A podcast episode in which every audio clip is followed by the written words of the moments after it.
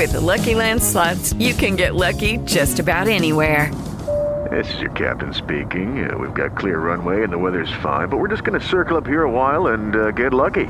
No, no, nothing like that. It's just these cash prizes add up quick. So I suggest you sit back, keep your tray table upright, and start getting lucky. Play for free at LuckyLandSlots.com. Are you feeling lucky? No purchase necessary. Void where prohibited by law. 18 plus terms and conditions apply. See website for details.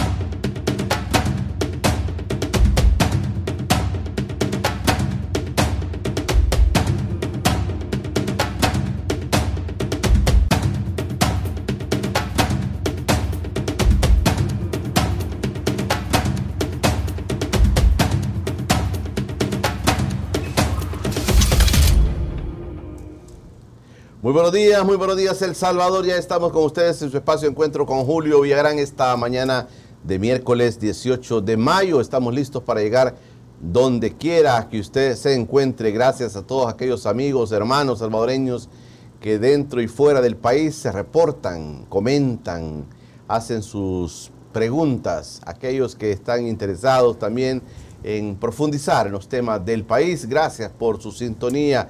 Gracias por dejarnos siempre sus comentarios. Tenemos un número de WhatsApp y también estamos siempre en las vías tradicionales llegando a todos ustedes. También un saludo especial para todos aquellos que en el oriente del país, a través de televisión santiagueña, a través de Canal 9 de la Unión, también nos sintonizan. También en Estados Unidos mucha difusión, hay nuevas formas, nuevas plataformas que en Estados Unidos están colocando. Ya encuentro con Julio Villagrán. Un saludo también para todos nuestros hermanos guatemaltecos que a través de Canal Maro de Guatemala están siempre en sintonía de este espacio. Si usted quiere escuchar los audios también puede buscar la aplicación Spotify y va a encontrar los audios de encuentro con Julio Villagrán. Esta mañana de miércoles 18 de mayo ya me acompaña en el estudio el profesor Paz Cetino Gutiérrez, es dirigente de bases magisteriales y está conmigo. Hoy vamos a hacer la mirada hacia los maestros hacia los maestros que también tienen sus luchas.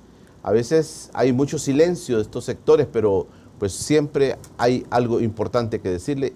Y saludamos a nuestro invitado, el profesor Pacetino Gutiérrez, invitado de bases magisteriales que me acompaña esta mañana. Profesor, gracias por venir con nosotros. Buenos días, don Julio. Un placer estar con usted y muchas gracias por la invitación. Un saludo a su teleaudiencia y estamos a la orden. Gracias, profesor. Vamos a tener tiempo para platicar del tema de los maestros, ¿verdad? Hay cosas interesantes, el tema salarios, el tema pensiones, el tema de la cuestión educativa propiamente. Vamos a platicar esta mañana, profesor, si le, si le parece. Vamos a, hacer una, vamos a hacer también una revisión de, los, de las maderas de los periódicos de esta mañana de miércoles. Vamos a ver qué dicen las maderas de los periódicos. El diario Colatino, el gobierno de El Salvador no ha visto ganancias en el Bitcoin. Pérdidas por 30 millones, sí dice la madera del colatino. Y están las reivindicaciones también de las comunidades LGTBI que se pronunciaron ayer también. Y dicen, exigimos una ley de identidad. Ahí están también, la, ahí está la madera del periódico Colatino. Vamos a seguir revisando qué dicen. Ahí está la prensa gráfica de esta mañana. Dice, condenan a acusado de ataque Caravana del FMLN, empleado del MinSal, fue sentenciado a 14 años de cárcel por doble homicidio. Ahí están. Y también están en las esperas de lo que se habló ayer de los, de los centros penitenciarios llenos de personas, pero ahí también están personas con, está con niños, miren esos lugares. Bueno, así la madera de la prensa gráfica. Alerta por reformas al RNPN también. Así la madera, la portada de la prensa gráfica, el diario El Mundo, Arena reconoce crisis financiera y sigue sin sede. Ayer se presentaron, como las dicen, autoridades transitorias, partido opositor con deudas y procesos judiciales en el caso de Arena. Al hijo de 810 kilos de cocaína iba rumbo a México, que fue incautada en el país. Así el diario El Mundo de esta mañana. Vamos a ver, a revisar más de las portadas de los periódicos de esta mañana. El diario de hoy dice, empeora el riesgo de pago de deudas para El Salvador. Empeora el riesgo de pago de deudas para El Salvador y es un tema que hemos estado tratando estos últimos días acá, en este espacio. También la fotografía, la comunidad LGTBI reclama leyes a su favor. Ayer marcharon también, entiendo que no fueron escuchados, pero ahí están las protestas también de esta comunidad. Así la madera del diario de hoy, de esta mañana. Y el periódico de Casa Presidencial dice, Estados Unidos retira sanciones a dictadura de Maduro. Nada nacional, siempre hoy están con un tema de Venezuela ya. Estados Unidos retira sanciones a dictadura de Maduro y narcos capturados, dice. Estos son los que llevaban. Estos, ahí van el decomiso de drogas que, tuvo, que hicieron ayer. Bueno, así la madera del periódico del presidente Bukele. Así están las maderas de los periódicos de esta mañana. El profesor Pacetino me acompaña esta mañana de miércoles. Vamos a platicar sobre el tema de los maestros. ¿Cuántas cosas se han hablado, profesor? Hemos estado en los últimos días tocando los temas de pensiones. Se dice viene una reforma de pensiones. Se habla de nacionalización de las pensiones. Se habla que está en riesgo el dinero de, de los pensionados. También aquí mucha gente me ha comentado, mire, uno de los sectores más impactados con estos temas es el, sector de los maestros. Eh, han presentado inclusive casos de personas que dicen se jubilaron maestros y les ha quedado una pensión de 210 dólares, una cosa así. Los maestros siempre son un tema relevante para nuestro país, pero ¿cómo los tratamos como Estado, como sociedad? ¿Cómo, cómo tratamos a los maestros? Profesor, yo quería preguntarle, ¿cuál es la agenda de los maestros hoy día? Eh, siempre hay problemas en este sector y a veces se invisibilizan, pero tal vez nos puede comentar un poco para comenzar a platicar sobre la agenda que ustedes están llevando como bases, bases magisteriales en este caso. Bueno, don Julio, este, como es del conocimiento de toda la población, el sector, uno de los sectores más importantes en el desarrollo eh, cultural, económico y social de este país es el sector docente. Y no obstante eso, el sector docente ha sido marginado y relegado históricamente por todos los gobiernos, independientemente al partido que, pertenezcan. Lo que los maestros tenemos hoy por hoy, en cuanto a, reivindicaciones, a beneficios, son producto de, de extensas jornadas de lucha.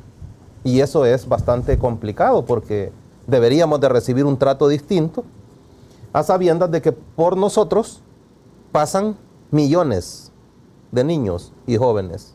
Nosotros somos los responsables de conducir todo ese proceso. En ese sentido, las organizaciones magisteriales, y no solo bases magisteriales, siempre estamos pendientes de que nuestras condiciones laborales, que nuestras condiciones económicas, que nuestras condiciones de salud, hombres, se mantengan óptimas para poder seguir con, ese, con esa misión que tenemos de atender todos los días. Este es un sector bastante sacrificado, don Julio. Bueno, ustedes, los padres de familia, van a dejar a sus niños a, los colegios o a las escuelas. Y a las 7 de la mañana están los profesores ahí recibiendo a sus alumnos. Entonces, es una, una profesión bastante, bastante desgastante, físicamente y psicológicamente hablando. Es una profesión que requiere de mucho compromiso con la sociedad y ha sido abandonada históricamente, muy marginada históricamente. Eso tiene que ver con un problema de origen, la poca inversión que el sistema educativo salvadoreño ha tenido eh, por años.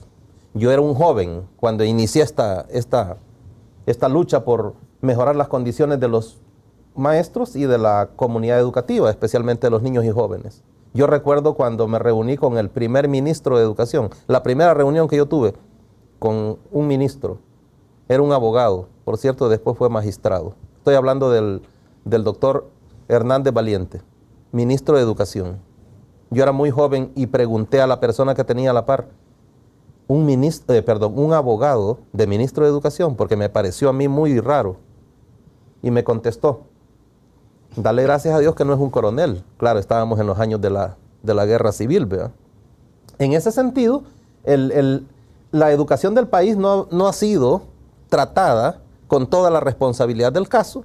Por eso es que nosotros llegamos, por ejemplo, hasta hace, ¿qué? ¿Dos, tres años? El- la inversión en educación era del 3.4% del PIB. 3.4% del PIB. Sí, esa fue la inversión más alta que se tuvo. Hoy, la inversión en los últimos dos años ha tenido una, un, un empuje y eh, hemos, eh, bueno, el presupuesto para este año es de 1.470 millones en educación. Eso, si lo traducimos ya al, al porcentaje de PIB, eh, significa el 5.5. Entonces ha habido una, una especie de, de inyección presupuestaria a ese sector, a ese rubro que es tan importante.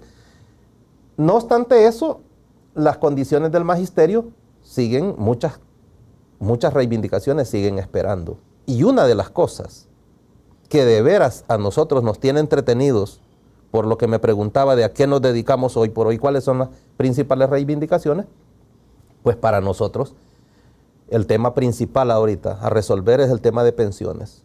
Y no es que sea un capricho nuestro porque somos egoístas con nuestro sector.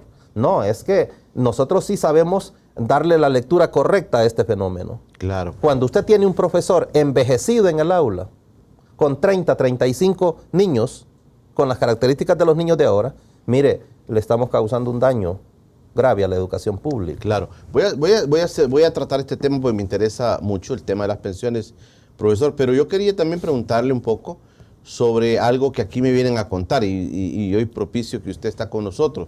Casi siempre me vienen a contar lo mismo, que somos un país que en materia de los contenidos académicos que los muchachos y los niños reciben en nuestras escuelas es una cuestión caduca, que es una cuestión eh, obsoleta, que es una cuestión que tenemos mucho tiempo de no revisar los programas eh, de educativos, que tenemos mucho tiempo de no revisar la currícula, dicen, eh, de, de educativa del país. ¿Eso es así, profesor? Le digo esto porque casi siempre todos los problemas del país, me dicen aquí mis invitados, pasan por el tema de cómo estamos formando a los niños y a los jóvenes en nuestro país. Todo pasa por el tema educativo, pero si tenemos una poca inversión en esto y si tuviéramos, eh, digamos, en el caso como me lo han dicho acá, un retraso en el tema de cómo evolucionar en la educación de nuestros niños y jóvenes, entonces el problema como que se agrava un poco más. Es cierto que nosotros en materia de contenidos, del perfil que queremos de los muchachos, eh, estamos, hemos trabajado o sí nos hemos estancado, profesor. Esa es parte de la crisis que tenemos, una crisis estructural, porque en este país no se ha diseñado una política educativa de Estado como tal, para ser desarrollada independientemente del gobierno o de la, de la ideología partidaria que asume el gobierno. Entonces nosotros vamos bajo el método ensayo-error, ensayo-error. Entra un gobierno, hace, diseña su propio proyecto educativo, ¿de acuerdo? Y ese muere en la medida que el gobierno sale. Viene otro a hacer otro, otro ensayo. Y en eso estamos por años. Aquí hay suficiente diagnóstico sobre la realidad educativa. Es demasiado diagnóstico sobre los problemas. Sí se ha Y- estudiado eso, sí. Sí, y se conocen perfectamente bien los problemas. La currícula que nosotros estamos desarrollando no es la que necesita este país. Eso lo sabe todo el mundo. Todo el mundo. Y mire qué bien, se desarrolla una especie de, de- de pensum, que sea con los niños desde chiquitos hasta la univers- universidad. Cuando los alumnos del bachillerato quieren ingresar a la universidad, les hacen una prueba.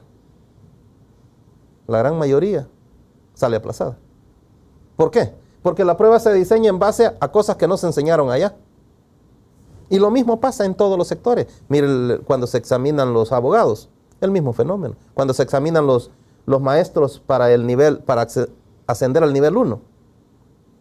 O sea, se aplican pruebas, o sea, se está evaluando algo que no se ha enseñado. Pero la crisis más grave en materia educativa y en términos de conocimiento científico se produjo cuando se les ocurrió eh, reformar los bachilleratos. O sea, recuerde que nosotros fuimos Claro. bachilleres de tres De años. tres años. ¿De acuerdo? Y nosotros teníamos, cada disciplina curricular la veíamos por separado. Le voy a poner un ejemplo. Nosotros cruzábamos química, química pura, biología, todo aparte. Ahora no, hoy es ciencias naturales. Tiene un químico dando biología, mala biología. O un biólogo dando química, mala química. Entonces, cuando se tomó la perversa decisión de que el bachillerato general fuera de dos años y el, el otro de tres, mire, esa fue una decisión gravísima que hay que corregirla cuanto antes. Pero nadie está trabajando en esto. Esto no se le pone atención. La comodidad de la juventud hoy, que quiere tener el título con el más mínimo esfuerzo, porque eso lo conocemos nosotros en las escuelas, ¿qué es lo que hace? Se va al, al bachillerato general. Sale con un título y usted le pregunta, ¿qué puede hacer? Nada. Con la esperanza de seguir en la universidad. ¿Esto desde cuándo no se revisa, profesor? La currícula Sí. tiene como aproximadamente, eh, de hacer un- un- una revisión en serio, quizás unos 5 a 8 años. No se revisa. No se revisa. O sea, nosotros hemos venido hasta la saciedad insistiendo de qué son las cosas que hay que revisar en este país. En el tema educativo nosotros necesitamos hacer una revisión curricular de qué vamos a enseñar, por qué vamos a enseñar estas cosas, si el currículo que yo voy a desarrollar aquí, en San Salvador, es el mismo que voy a desarrollar en la zona costera. O en Morazán. O en la zona nororiental. O sea, eso tiene que haber una diferenciación por las condiciones geográficas y las oportunidades que se puedan presentar en cada una de las zonas. Pero un tema de fondo que hay que resolver eh, cuanto antes, don Julio, es la formación docente. Aquí la formación docente se dejó a merced del mercado de las universidades. Y usted sabe que todos los que hemos pasado por una universidad privada, nosotros desde el día que nos matriculamos nos convertimos en el cliente. ¿De acuerdo? A los maestros en el país, profesor, los están formando las universidades. No lo forma el Estado en sí, digamos, con- como antes que se habló de la escuela normal, ¿verdad? Pero ahora eso ya no se tiene. Ahora la formación académica de un maestro, de un profesor, la tienen las universidades. La tienen las universidades. Yo entré a la Normal Maferrer en el año 1980. En el año 1981 nos sacó el batallón a tocar de ahí y terminamos en el exilio. Nosotros fuimos la última promoción, 1982, que se graduó de la Escuela Normal Alberto Maferrer en sitio del niño, En el 82 cerró. en el 82. De ahí se cerró. Buen dato. Posteriormente se quedó a través de los tecnológicos la formación. Pero a partir de 1985, la formación docente en su gran mayoría está a cargo de las universidades privadas. Porque la Universidad de El Salvador forma también docentes. Es la única eh, universidad estatal que forma docentes. De ahí todo está en lo privado. Y, y si bien es cierto que el Ministerio de Educación como ente rector de la educación en este país autoriza a estas, a estas universidades para que formen a los maestros que se necesitan, la verdad es que no están haciendo las cosas del todo bien. Bachillerato pedagógico ya no existe. Ya no existe, ya no existe. Recuerda usted que antes del Sí, bachillerato claro, pedagógico, claro. desde ahí se empezaba a observar si el alumno, hombre o mujer, Traía para- traía, traía para semejante apostolado. Porque este- esta es una situación Claro. tremenda, porque si usted habla del costo de oportunidad, mire, una de las carreras menos competitivas en este país es la docencia. Si usted cuando le dice a un alumno en, el bachillerato, de esos alumnos destacados que tenemos nosotros, que habla muy bien, que se expresa muy bien, que él le encanta la lectura, que es acucioso a todo esto, que tiene muy buenas relaciones con sus compañeros. Cuando usted le dice que agarre la docencia, bueno, a mí un alumno me dijo, usted no me estima a mí. ¿Cómo yo voy a agarrar la docencia si es una carrera que económicamente hablando los mantiene en pobreza? Entonces, esta situación hay que, este tema de formación docente hay que resolverlo, porque aquí las universidades, bueno, alguien maneja un número que yo no quisiera manejarlo. Yo sí sé que andan alrededor de 25 mil profesores buscando trabajo. Algunos dicen que hay 40 mil formados. Es probable. Pero los que andan buscando trabajo año con año, estamos hablando de, entre 20 a 23 mil. Por ahí. ¿Quiere decir que aquí se forman maestros sin que haya oportunidades laborales? Esta carrera se está convirtiendo en un fraude, don Julio, porque lo forman y no hay nunca una oportunidad laboral. Yo conozco maestras, yo he recibido llamadas de profesoras que tienen 53 años de edad, están a dos años para pensionarse, según la edad requerida por ley, y estas maestras no han ingresado, no han tenido la oportunidad de, un, de una plaza en el sector público. Es un fraude la carrera. ¿Qué tenemos que hacer aquí? Uno, el Ministerio de Educación debe retomar cuanto antes la formación docente. Nombrar en el número y las especialidades que de veras se necesitan, la cantidad que yo voy a poder emplear. Mire, yo, ah, yo cuento una, una, anécdota. Yo tengo un hijo fuera del país y él egresó y, y él quiere estudiar docencia en ese país. Y él pasó un año y medio esperando y yo le pregunté, ¿y por qué no empiezas a estudiar la carrera? Y él me dijo, es que aquí no, no es así como en, en el país nuestro. Aquí uno se enlista y lo llaman, uno está de llamada. Cuando lo llaman, uno inicia el proceso, porque cuando egresa ya tiene seguro su trabajo. No es que va a andar, eh, se va a formar para estar desempleado. Aquí tenemos una, mucha, mucha población formada y muy pocas eh, ofertas de trabajo. Voy a hacer una pausa, profesor Pacetino. Eh, se habla también que nuestro país tiene un mercado laboral que los muchachos que salen de bachillerato o de la universidad no cumplen a veces con ese requerimiento laboral que existe en el, país. Eh, autoridades de la Universidad de Salvador también han estado acá y nos han hablado sobre las carreras que más la gente busca en la Universidad de El Salvador, por ejemplo, medicina, idiomas, eh, administración de empresas, son como las carreras que más son demandadas en nuestro país. Es que estamos, ¿Para qué estamos formando a nuestros jóvenes? ¿Cuál es el perfil que queremos de nuestros muchachos? Van a la universidad, buscan algo que les genere rápidamente algo. Si un muchacho, yo recuerdo pues que en la Universidad de El Salvador habíamos eh, gente que, había un grupito pequeñito y esos que son, son los de filosofía, decíamos, ¿verdad? Que había un grupito pequeño ya eh, que estudiaban filosofía. Entonces, ¿para qué estudiar filosofía? Y aquí me han dicho mucha gente, el que, el que no conoce la filosofía, el que no sabe eh, pensar en desarrollar el pensamiento para poder crear otras cosas, pues todos necesitamos algo de eso, decían. Pero bueno, ¿qué tipo de muchachos estamos formando en el país y para qué lo estamos formando? El profesor Paz Cetino me acompaña esta mañana, es dirigente de bases magisteriales aprovechamos la oportunidad para hablar del tema educativo. Por supuesto, eh, vamos a hablar de las demandas de los maestros hoy en día. Mientras estamos tomándonos un cafecito de Coffee Market más 503, una tienda en línea de café tostado, molido y en grano. Puedes hacer tus pedidos al número 7729-7675.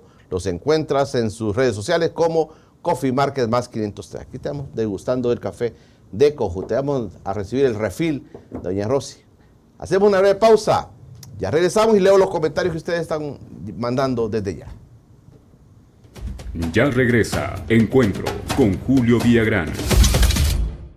Estás viendo Encuentro con Julio Villagrán.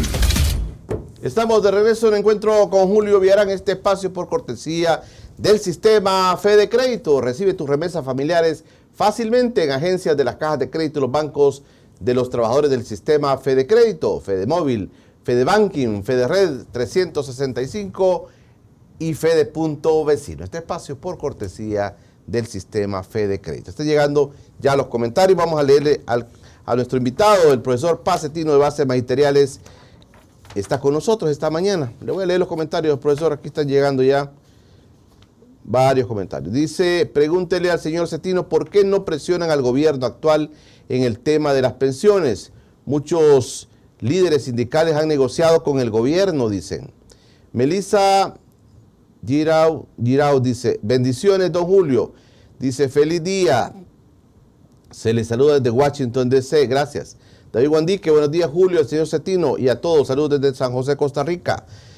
Eliezer Amaya, saludos a nuestro compañero licenciado Pacetino, un luchador coherente en el Magisterio Nacional. Mi admiración y respeto, dice. J. Campos, Base Magisterial es una organización genuflexa al gobierno. Dice que ha aumentado el presupuesto de educación, pero en realidad no se ve una mejora en los maestros y en la educación. No engaña a la gente. Buenos días, don Julio. Su invitado ha dicho la almendra del asunto. Ha manifestado claramente que tanto los maestros como el sistema educativo fue olvidado por todos los gobiernos anteriores. Ahora el gobierno actual tiene que corregir poco a poco la calidad educativa. Buen día para ti, tu invitado. Le saluda el ingeniero Jimmy Vázquez. ¿Qué o quién debe cambiar el sistema educativo? ¿El ministerio o los maestros para dejar de sacar maquileros, profesionales mediocres y obreros analfabetas? Dice.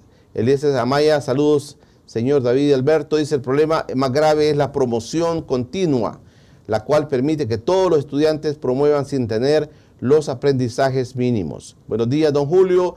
Renato Ayala le saluda. Saludos a su invitado.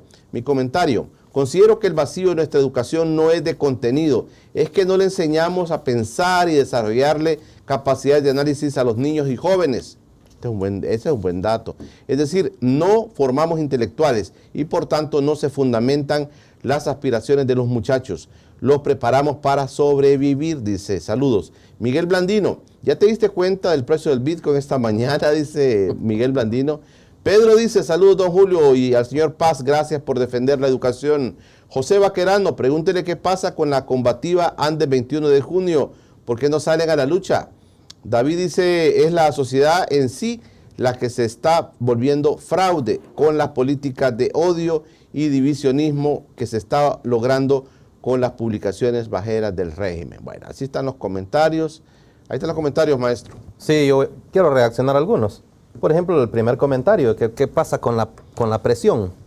No, yo creo que está muy, muy mal informada.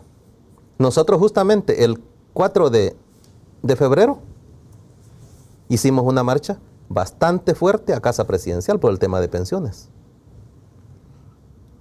Esa marcha también se aprovechó para demostrar en la calle el descontento que se tenía con la exfuncionaria Ananía de Varela por el trato que estaba dando a los profesores. ¿Hay resultados de eso? En el caso de la, de la exfuncionaria fue apartada del cargo. El tema de pensiones sigue, sigue a la espera. ¿Siempre tienen un ministro temporal? Eh, tengo entendido que el ministro actual está de, de forma interina. Ese, así ha sido presentado.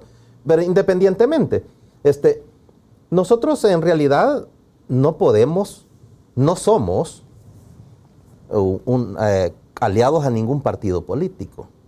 Nosotros no vamos a, responder a las exigencias de algunos ideologizados partidariamente que quisieran que nosotros estemos haciendo lucha permanentemente. Yo les digo a los profesores y a la comunidad, Bases Magisteriales es una organización para reivindicar los derechos de los profesores y de los alumnos. ¿Qué estamos reclamando nosotros en este momento? Uno, que se resuelve el tema de pensiones porque la niñez y la juventud tiene derecho de recibir mejor educación y una persona enferma, envejecida, no lo está haciendo, no lo va a hacer. Segundo, nosotros estamos lamentando que al mes de mayo, llegamos al mes de mayo, y los presupuestos escolares no llegan a las escuelas. Se los hemos dicho a los funcionarios. ¿Qué es un presupuesto escolar? Es la cantidad de dinero que le asignan a una escuela en dependencia de la cantidad de alumnos que tiene para funcionar, para que compre todo lo que, lo que necesita para prestar un buen servicio. El mantenimiento de las, de las máquinas, de las computadoras, la compra de toner, fotocopiadoras, material didáctico, plumones, papel, todo lo que necesitan los maestros. Eh, ¿Cómo se llama? Material para la limpieza. De... Pónganos un caso real, maestro. ¿Cuánto recibe una escuela en algún lugar urbano o rural? Eh, ¿Cuánto recibe y por la cantidad de alumnos que tiene? Si nos puede ilustrar un poco. Ese, el, ese es el problema que estamos enfrentando y que estamos nosotros discutiendo con los funcionarios. Lo, en los años anteriores, el presupuesto estaba eh, asignado así. Se le daban 13 dólares con, no recuerdo si eran 61 centavos o 60 centavos, pero eran 13 dólares y centavos Por alumno. Por alumno, por alumno. Eso, si usted tenía 100 alumnos, pues esos 13 dólares los multiplicaba por 100 y ahí tenía el presupuesto escolar. Posteriormente eso cambió. Hoy eso ha cambiado. Vino la pandemia, eh, llegaban pocos alumnos con ese pretexto. El año recién pasado, porque este año no han entregado ni siquiera el primer desembolso, el año recién Este año no han pagado. no han entregado el primer desembolso, don Julio. Estamos A a, mes de mayo, sí. Ahí andan los pobres directores en las escuelas diciendo, pidiendo fiado para pagar cuando llegue el, el- el- el- el desembolso. Pero las librerías no les quieren fiar. Entonces, el año pasado empezaron a dar una cantidad fija, 1.500 dólares a las escuelas independientemente de la cantidad de estudiantes que estuviera. Con el pretexto de que no estaban llegando todos los estudiantes y tenían razón. Pero hoy, a esta fecha, más del 90% de los estudiantes ya están de forma presencial en la escuela. En ese sentido, los presupuestos es un problema que nosotros estamos diciéndole a estos funcionarios. Resuélvanlo. El 2022 las escuelas no han recibido ni un pago de lo que les dan por, por- por, eh, mensualmente. El Ministerio de Educación, a través de los consejos directivos escolares, envía dos tipos de fondos. Un fondo que sirve para pagar empleados, llámese los ordenanzas, va, ese fondo sí lo envió, ya está, recibido en las escuelas. Pero el fondo de, para el funcionamiento de la institución, esa parte es la que no ha llegado a 18, al 18 de mayo que estamos hoy. Entonces, nosotros estamos diciéndole al Ministerio de Educación, resuelva ese problema. No podemos, usted no le puede pedir a una institución educativa que haga bien las cosas, que dé un servicio de calidad, si yo no voy a tener ni siquiera para comprarle plumones a los maestros. La educación en nuestro país a esos niveles de educación básica y media, profesor, ¿es gratuita en el país? Es gratuita en el país. Ya no existen cuotas que la gente daba, habían quejas de personas, Sí, de sí. padres de familia que se quejaban que tenían que pagar cuotas en las escuelas. No, hoy es gratuito, totalmente gratuito. Ahora lo que sucede, don Julio, es que, por ejemplo, eh, el programa de alimentación, el programa de alimentación requiere alguna logística para, para prepararse eso. Los padres de familia o las madres de familia no quieren ir a las escuelas a, a cocinar porque les tocaría cocinar. Entonces vienen los padres de familia y se organizan y dicen vamos a, vamos a dar una cuota para pagar una, una persona que cocine a nuestros hijos. Pero eso no, constituye ninguna obligación ni cosa por el estilo. La educación es gratuita. Por, por lo que alguien decía, este, JC, que si bien es cierto que ha subido el presupuesto, pero en los maestros no se ve nada. Sí, pero es que ese es un, un comentario bastante egoísta, ¿de acuerdo? Lo cierto es que en la escuela pública, yo no sé si es poco entregar una computadora a cada, a cada profesor, a cada alumno y a cada niño de- de- que les entregaron eh, tablet. O sea, eso no es poco. ¿Qué cobertura han tenido de eso, de la entrega de computadoras? prácticamente, prácticamente el 90%. O sea, ya vamos a terminar, ya van a terminar de completar, ya vamos a terminar de recibir todos los niños. Bueno, hay escuelas que ya recibieron el 100%. 100%. El 100%. Entonces, eso es parte de un esfuerzo que se hace por reducir brecha digital. O sea, eso no es poca cosa. Claro, lo que No. es, es. No lo había hecho ningún, ningún gobierno. Ok. Hay que, nosotros tenemos, eso sí, bases magisteriales tiene esa, esa virtud.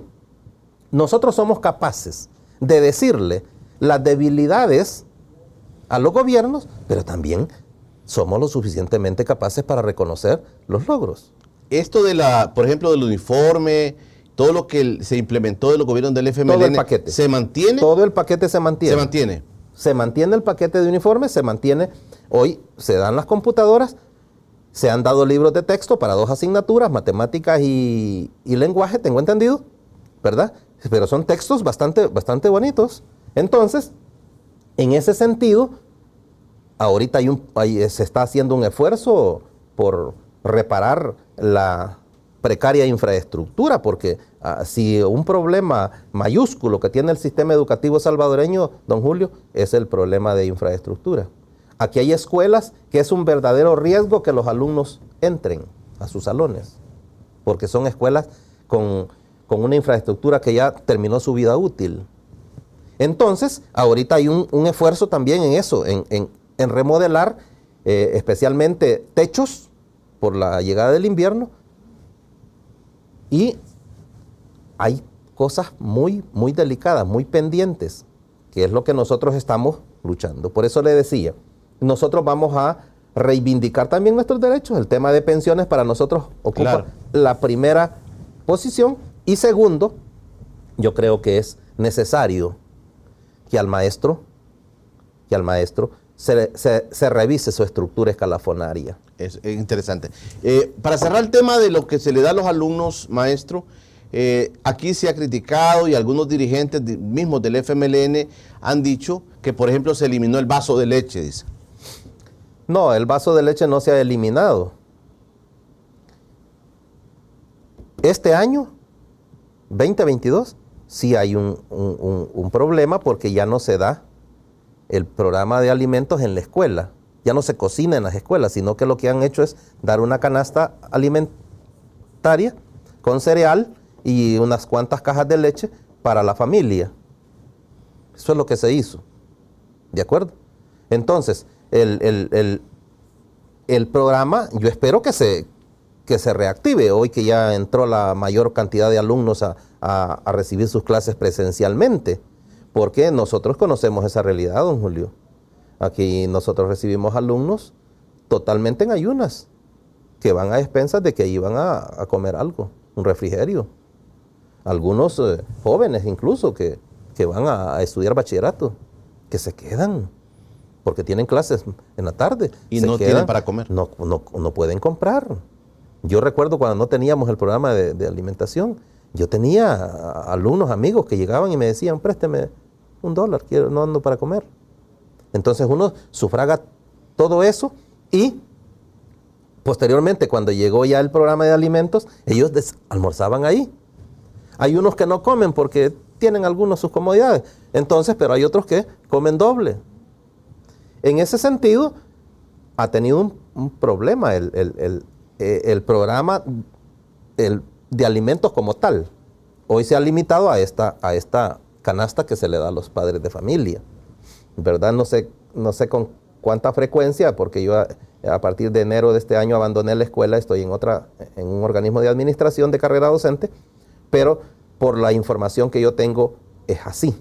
Y la, el clamor de los directores de escuela es justamente el no recibir el presupuesto escolar en tiempo para dar un mejor servicio. Ok, hablemos de los maestros. Eh, ¿Cómo es esto de los escalafones? Tal vez nos actualiza así de manera rápida, porque eh, a veces no entendemos cómo están escalonados ustedes como maestros. Fíjese, don Julio, que eh, esa es una de, los- las cosas por las cuales la, carrera docente se hace poco competitiva. Porque a nosotros nos, diseñaron un sistema de estímulos bastante precario. Usted inicia, el escalafón docente está diseñado para que usted ascienda de categoría por tiempo de servicio. Cada cinco años, usted pasa de, un, de una categoría a otra. El Ministerio de Educación, ¿cómo lo contrata a usted? ¿Por ser licenciado, por ser No. bachiller? Por, Por- ¿Cómo lo contrata usted el Ministerio de Educación para calificarlo y meterlo al escalafón de maestro? puede contratarlo de las dos vías, por las dos vías, como profesor, que tiene un sueldo, y como licenciado, ya del nivel 1, con otro sueldo. La diferencia entre un profesor y el, y el licenciado son eh, 60 dólares aproximadamente. Es la diferencia entre un profesor. Eso hace la diferencia en su sueldo. ¿Qué pasa después de eso? Pero estos 60 dólares se los dan una vez en la vida, se le incorporan en su sueldo y ahí con ese sueldo va a empezar a jugar.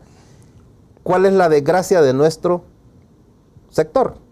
Que nuestro escalafón es decreciente. Cuando yo tengo, cumplo cinco años de estar en el ejercicio, me aumentan el 10%. Cuando llego a los 10, me aumentan el 8%. Póngame un ejemplo de salario de un profesor que inicia Póngale con 600 dólares. 600 dólares. Ok. Ajá, y le aumentan el 10%. Ahí va bajando. Cuando llega a cumplir otros 5 años, sigue con el 8%. Usted a los 15 años ya va en decreciente. A los 20 años tiene el 6%. A los 25 años el 6%.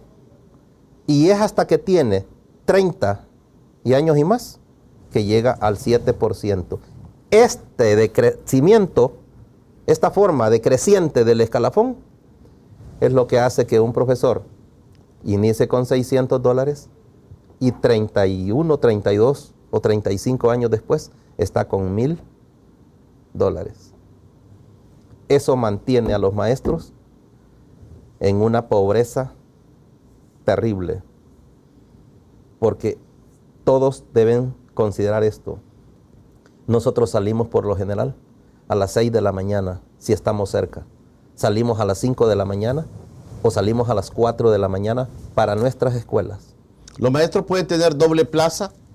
No, puede tener una, una plaza básica por la cual le pagan, pongámosle 600 dólares, y puede tener un sobresueldo ganando 250 dólares. Alguien me dijo eso y, y le sonó a la audiencia como una mala palabra, que ustedes tengan un turno oficial y tengan un turno por la tarde, que a eso le llaman sobresueldo.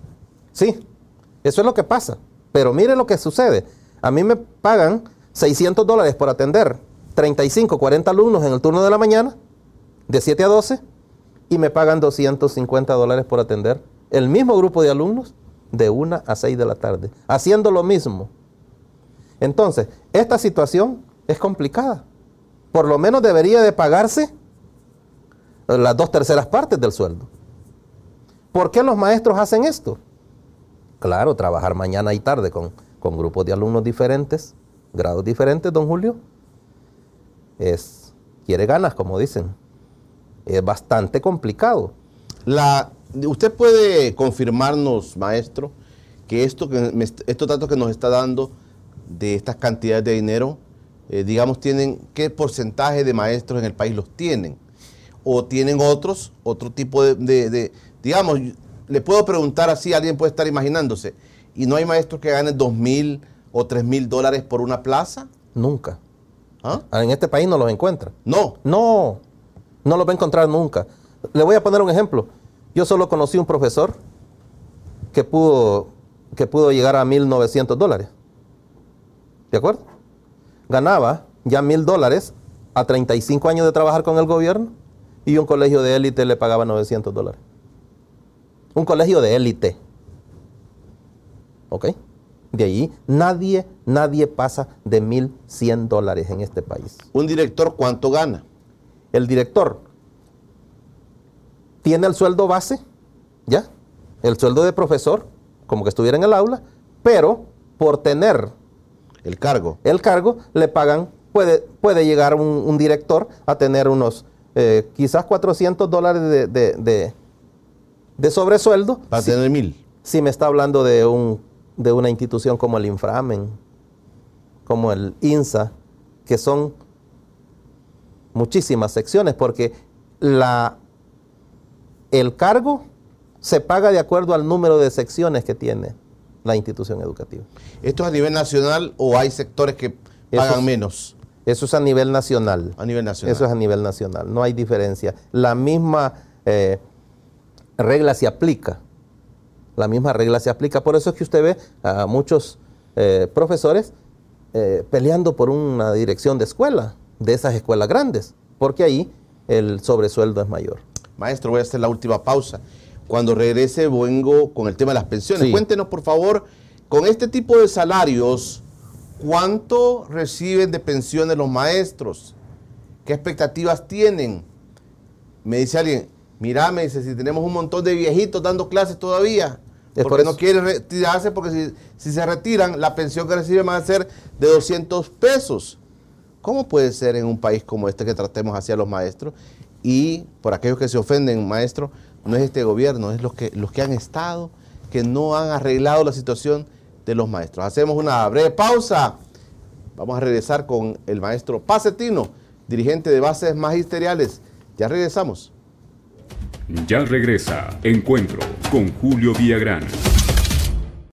Estás viendo Encuentro con Julio Villagrán. Estamos en el último bloque de encuentro con Julio Villarán. Recuerde que este espacio es por cortesía de Cable Color, el internet de fibra óptica más rápido de todo El Salvador. No nos creas, compruébalo. Llámanos al 2537 7400. 2537 7400. Cable Color, el internet más rápido de El Salvador patrocina este espacio. Recuerde en la primera semana de agosto, encuentro con Julio Villarán, se va para Chicago, Illinois y sus alrededores. Ya tenemos una, estamos construyendo la agenda para todos aquellos salvadoreños que tienen algo importante que decirnos acá, que viven en los Estados Unidos, en la zona de Chicago. Eh, y hay otros estados también que vamos a visitar. Vamos a hacer una gira a visitar comunidades de salvadoreños, a, a encontrarnos con ellos. Gracias a aquellos que están procurando, que nos están invitando para visitar estas zonas. El profesor Pacetino de Bases Magisteriales me acompaña esta mañana. Interesante entrevista, mucha información que va a quedar por ahí, nos debe quedar grabado de cómo está el sistema educativo en el país. Vamos a leerle los comentarios que tenemos, profesor. Hay montonazo de comentarios. Voy a correr con esto. Dice, en este caso, el eh, señor, el problema viene de los padres y luego los maestros y lo que nace, no se dirán, los maestros, la mayoría de padres colaboran. Los maestros solo pasan pidiendo aumentos cuando saben bien que están bien pagados, con buenos salarios, muy superior al salario mínimo. Le están diciendo, mire, además tienen sobresueldos y de ribete les dan un bono y todavía así siguen exigiendo cuando la mayoría son maestros incapaces y están solo por cobrar y, y no por vocación. Digan eso, el maestro que van contratando comienza con 600 de salario más las prestaciones para que tengan una idea, dice. Siempre he dicho que un maestro, un policía y un doctor gane lo que gane un futbolista, tendremos una sociedad distinta, dice. Eh, buenos días, el problema de las pensiones no va a solucionar que el gobierno en turno las administre, este va a ser un gran error, el gobierno las va a tomar para pagar deudas, es muy delicado y estos se están prestando al juego del gobierno, dice. La formación de los maestros es un reto, ya que hace falta compromiso social. Muchos de nuestros compañeros al sector público llegan a pasarla tranquilamente, dice. Buenos días, don Julio.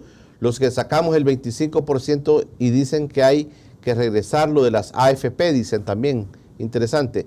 Alex Jiménez, entregar computadoras para que si no para que sí, ¿para qué? Si no tienen internet y ni siquiera los profesores saben cómo enseñar. Desastre del gobierno. Escuelas sin presupuestos y Bukele chiviando en el casino Bitcoin. Lamentable. Arnoldo Pereira, ¿y cómo, y cómo cuánto nos falta para hacer como Singapur. Ellos han que hasta exportan su modelo educativo. Eliezer Amaya, saludos a nuestro compañero Pacetino, dice. Muy realista que lo que plantea el licenciado Gutiérrez, comparto sus opiniones. También me gradué en la última generación de la ciudad normal. Ha vivido, he vivido lo que planteé. Hola, buenos días. Pregúntele a su invitado desde qué año no se han cambiado los temas que se imparten a nivel básico. Ya lo hablamos un poquito. Si así sigue teniendo el mismo de hace 20 años. Pregúntele por qué la coincidencia, si un director gana más porque le dan un vitalicio y a un docente con menos salario no le dan un vitalicio, que se concilie en la LCD, dice. Sí, y, que, de la carrera docente. y que la establezcan escalafón de tres años y mejoren bonos. No es justo por los demás ministerios dando mejores bonos. Los profesores públicos ni trabajan y se quejan demasiado. Primero que trabajen. Señor Pacetino, las computadoras no resuelven la mediocridad de la educación. Hay casos que se han descubierto de alumnos que utilizan la computadora para ver páginas de internet obscenas. Insisto, no es contenido la falla, es que los docentes no enseñan mucho.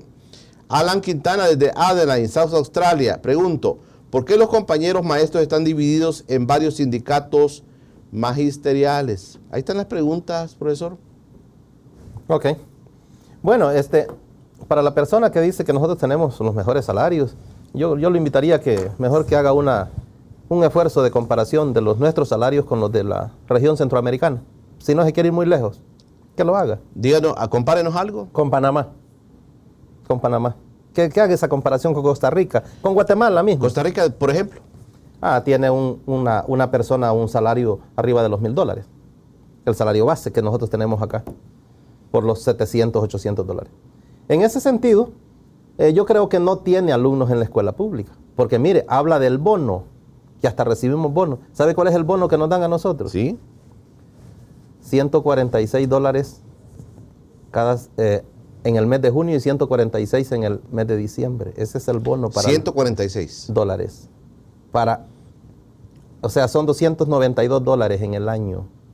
Ese es el bono para los maestros. Prácticamente eso es una ofensa para un maestro. Este, la formación docente, la calidad. Aquí se, se habla muchísimo de cómo nosotros actuamos, de cómo, mire, nosotros estamos poniendo el dedo en la llaga, la formación docente. Si no se revisa la formación docente, las quejas van a continuar. Pero es cierto que muchos padres de familia que, que nos critican a nosotros no tienen a sus hijos en la escuela pública, los tienen en el colegio privado. Lo del 25% que retiraron de las AFP, Sí. no lo quieren regresar. Nosotros siempre dijimos, don Julio, esa es una medida engañosa de los gobiernos anteriores. Cuando se aprobó el decreto 787 que reformó el sistema de pensiones, que fue la cruz para nosotros, se creó este, este beneficio, entre comillas. Este es un beneficio engañoso, donde la gente va a retirar el 25% de sus ahorros para su vejez, ¿de acuerdo? Y lo retira, muchos para consumo, y hoy, que ya se va a pensionar, no lo quieren pagar. ¿Sabe cuál es el problema que ha generado esto? Que ha descapitalizado el sistema de pensiones. Porque esto funciona, don Julio, bajo el principio de solidaridad. Yo no logro mantener mi pensión con mis ahorros. Eso es una mentira. Mi pensión se Los que logra. siguen cotizando son los que están pagando. Mi pensión se logra mantener con la rentabilidad que gana una masa de dinero en función de todos. Pero si yo le quito a esa masa de dinero, ¿qué es lo que va a pasar? Va a haber menos producción. Entonces, esa- alguien tiene que pagar eso. Y lo más correcto es que no caigamos en esa tentación, porque hubo personas que estaba bien de salud, lo fue a sacar, luego se enfermó, cayó en una situación crítica, hoy se quiere pensionar, pero como debe, no se puede pensionar. Es más, las AFP, a mi entender, hicieron algo muy, pero muy irresponsable. Le dijeron al trabajador, agarra el dinero. Cuando el trabajador pregunta, ¿cómo voy a pagar? Como usted quiera, aquí en la ventanilla. Mire lo que el, el primer error. Usted tiene que venir a pagar acá. ¿Por qué no le descontaron en la planilla? ¿Cuánto voy a pagar? Lo que usted quiera pagar. O sea, me está diciendo que la gente retiró el 25% Y, no se estableció el mecanismo concreto pero para y, cobrarlo. ¿Y por qué tiene que devolverlo, maestro? Disculpe la ignorancia. ¿Por qué debe devolverlo? Por lo que yo le explico. El dinero, en su totalidad, la masa de dinero de todos los cotizantes, es la garantía de que nosotros tengamos pensiones en lo sucesivo. Porque si nosotros tenemos 12 mil millones de dólares en el sistema de pensiones, esos 12 mil millones de dólares tienen que generar ganancia para lograr mantener las pensiones por los años que usted, que, que usted y yo podamos vivir. Pero si yo retiro, si una buena parte de población retira el 25%, ¿qué es lo que va a pasar con esa masa de dinero? Se achica. Entonces, lo que se genera va a ser menos. Y ahí se pone en riesgo el sistema de pensiones en su totalidad. ¿Y qué tal si todos nos ponemos de acuerdo en ir a sacar el 25%? Se descapitaliza. se descapitaliza el sistema ah, y, y vamos a querer buenas pensiones al final. Eso no lo, no lo entendemos muchos. Y nos han metido en la cabeza que como el dinero es mío. Sí, claro, mire, claro, esa es la idea que mire, don se Julio, tiene. Pero esa es una venta eh, farsa, es una farsa la que nos dijeron. El dinero es suyo, vaya a, a- sacarlo, vaya a hacer un préstamo de su dinero. No, no le permiten, no le permitían. Hoy lo han hecho de manera maliciosa. ¿De qué sirve que yo me dé cuenta que tengo 32 mil, 35 mil dólares? Si lo único que tengo seguro es que el día que me pensione voy a tener una, una pensión de hambre. ¿De qué sirve eso? A ver, cuéntenos un poquito de las pensiones reales que pueden estar teniendo los maestros. Aquí se nos ha dicho, los maestros no quieren retirarse de su función porque les queda una pensión bajísima y quieren seguir recibiendo el dinero. A ver, nuestro, ilústrenos por favor, maestro. Dos, dos segmentos de población. Dos segmentos de población. Los que nacieron antes de 1962, de mayo del 62 hacia atrás, que se denominan optados. Estas personas tuvieron la oportunidad de decidir si se iban para el si que- se quedaban con el INPEP o se iban a una AFP. Por eso es- la palabra optado viene de opción. Los optados, los que nacieron antes de mayo del 62, hoy por hoy reciben pensiones del 55% de su salario básico regulador. Los maestros, 55%. 55% del salario básico regulador.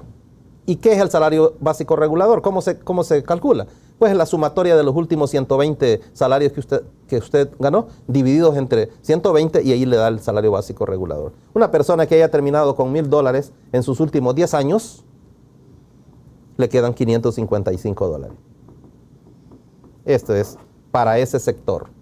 Para los que nacimos del 62 en adelante, el artículo 131, si no mal recuerdo, del decreto legislativo 787, que fue la perversa reforma que hicieron los, los, diputados anteriores, en ese artículo nos cambiaron esta fórmula de cálculo. Y dice que su pensión por vejez la van a calcular dividiendo la cantidad de dinero que usted tiene entre 250 meses, que es la esperanza de vida, 20 años.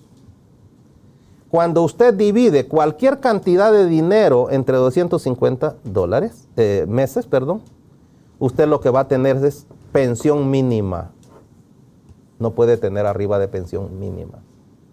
Hasta el año pasado, todos los profesores obligados, los obligados son los que nacimos del 62 para acá, todos los profesores obligados teníamos 207 dólares de pensión.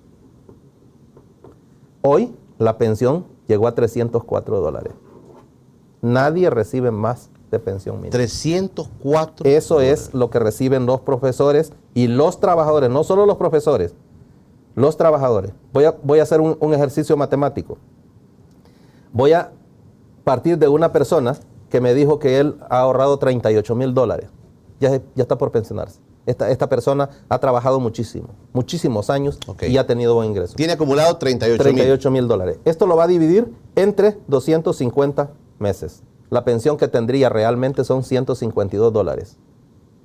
Esta es la pensión real. 152 dólares. Pero como no le puede el Estado pagarle menos de la pensión mínima, Ah, tiene que pagarle la pensión. tiene que llegar a 304 dólares. Esa es, la, esa es la gran herencia que nos dejaron los gobiernos anteriores en el tema de pensiones. Ahora alguien dice que nosotros nos estamos prestando, que nosotros nos estamos Sí. eh, siguiéndole el juego. Es que aquí hay mucha gente ideologizada, como dicen en el pueblo, hasta la cacha. Ajá. No, esto es de realidades. ¿Ustedes están esperanzados de que este gobierno reforme el sistema de pensiones y lo beneficie? Es que algo peor de esto no los puede dar. Ok. ¿Qué esperan ustedes entonces? ¿O qué han hablado con el gobierno entonces? Nosotros hemos hecho una propuesta concreta A ver, cuéntenos. Desde la mesa de trabajo por una pensión digna, nosotros hicimos una, una propuesta concreta. La hicimos en el año 2020, don Julio. ¿A quién se la hicieron? La hemos presentado a Casa Presidencial. Ok. Ni siquiera se han dignado en llamarnos y discutir la, la- la propuesta con ¿No nosotros. les han llamado? En lo absoluto. Esa es una de las dos propuestas que en este país tienen estudio actuarial. Porque en este país hay muchas propuestas sobre el tema de pensiones, pero solo hay dos propuestas que tienen estudio actuarial.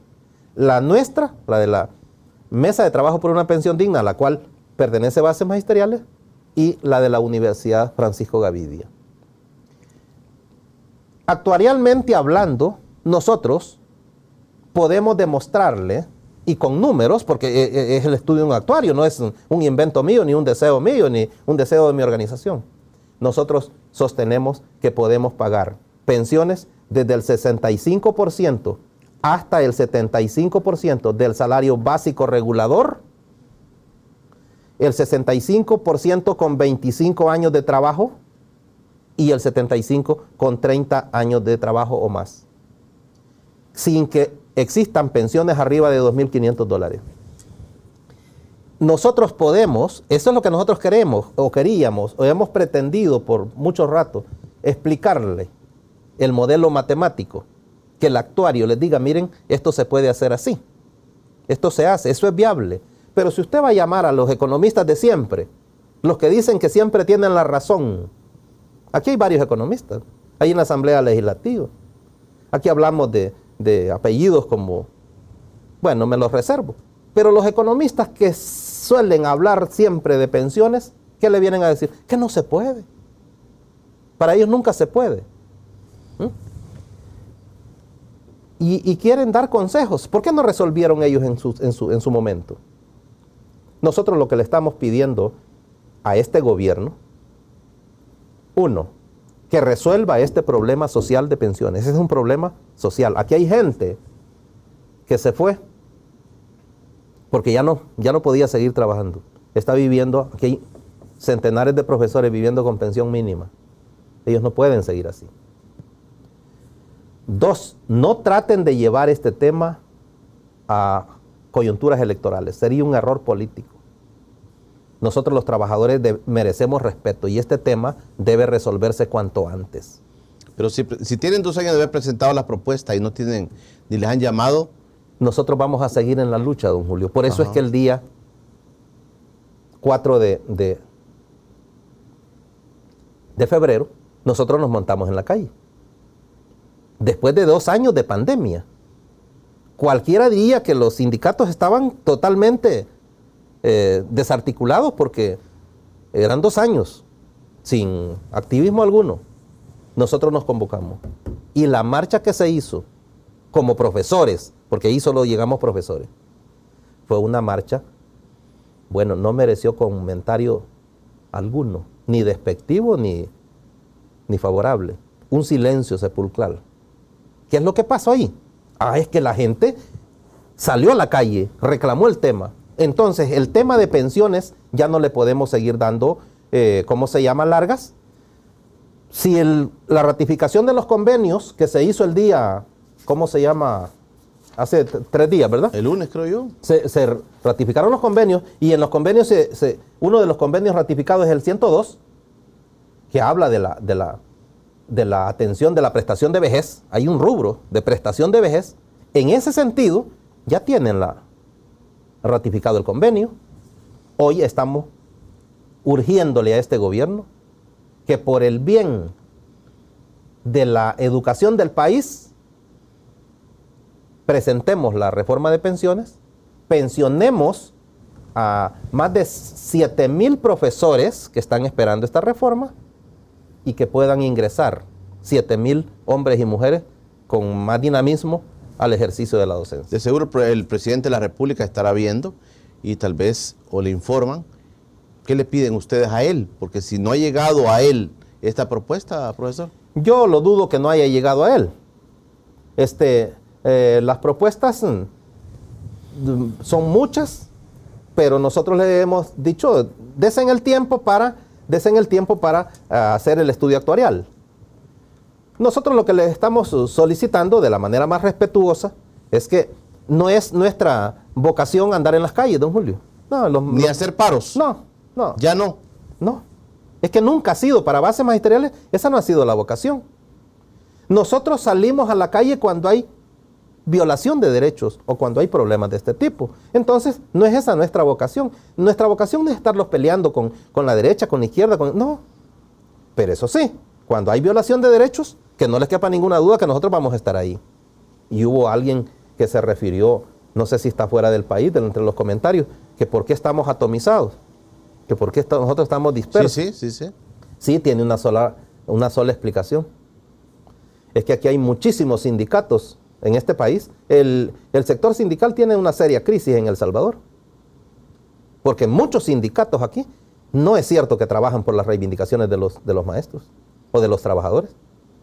Andan utilizando los sindicatos para encontrar puestos de, u oportunidades de, trabajo en el gobierno. Si no vean lo que pasó el primero de mayo. Muchos estaban cantando la marcha de la unidad ahí en el, en el hotel. Y no les costó mucho cantarla. ¿Por qué? Porque ya se la saben. Lo mismo hicieron con el gobierno anterior. Entonces, nosotros como bases magisteriales siempre nos hemos mantenido al margen y hemos, hemos mantenido una autonomía en nuestras decisiones. No recibimos orientación de partido político alguno. No tenemos vinculación partidaria con ningún partido, ni mucho menos tenemos compromiso con ningún gobierno. Somos muy respetuosos de la clase política, pero la clase política debe de respetarnos a nosotros y vernos como tal. Nosotros no somos marionetas para estarle siguiendo o haciéndole campaña a un partido. No, somos trabajadores. Y cuando un sindicato se pone a la orden de un gobierno, ya no responde a los intereses de, un, de la clase trabajadora, responde a, un, a los intereses de un partido político. Y si yo lo que quiero es tener un cargo en el gobierno X o en el gobierno Y, no hombre, yo no puedo, no debo de utilizar, no debo ser irresponsable utilizar un sindicato. Mejor me voy al partido de un solo. De una vez. Sí. Maestro, gracias por venir con nosotros. No, gracias a usted, Julio, estamos a la orden. Interesante, mire su posición. Eh, vamos a ir platicando con ustedes sobre este tema. Correcto. Muchas gracias. Un saludo para todos. El maestro Pacetino con nosotros, de Bases Magisteriales, nos ha acompañado. Nos deja un montón de inquietudes, maestro, eh, sobre todo los temas del sistema educativo nuestro, la formación de los maestros, el tema de la currícula, el tema del salario, el tema de las pensiones. Interesante agenda que hemos des- desarrollado este día, miércoles, mañana jueves. Mañana jueves traigo al alcalde de Ayutuxtepeque, Alejandro Noches, de Arena. Me va a acompañar mañana. Vamos a hablar de los temas del FODES, cómo están haciendo. Ahí tiene Ayutuxtepeque vecinos como mexicanos que tienen problemas de la basura, eh, no se está recogiendo la basura adecuadamente. El alcalde Saúl Meléndez no me aceptó venir a platicar conmigo a este espacio. El alcalde de Ayutuxtepeque sí aceptó y viene mañana para platicar con nosotros. Es todo por hoy. Pasen un feliz día.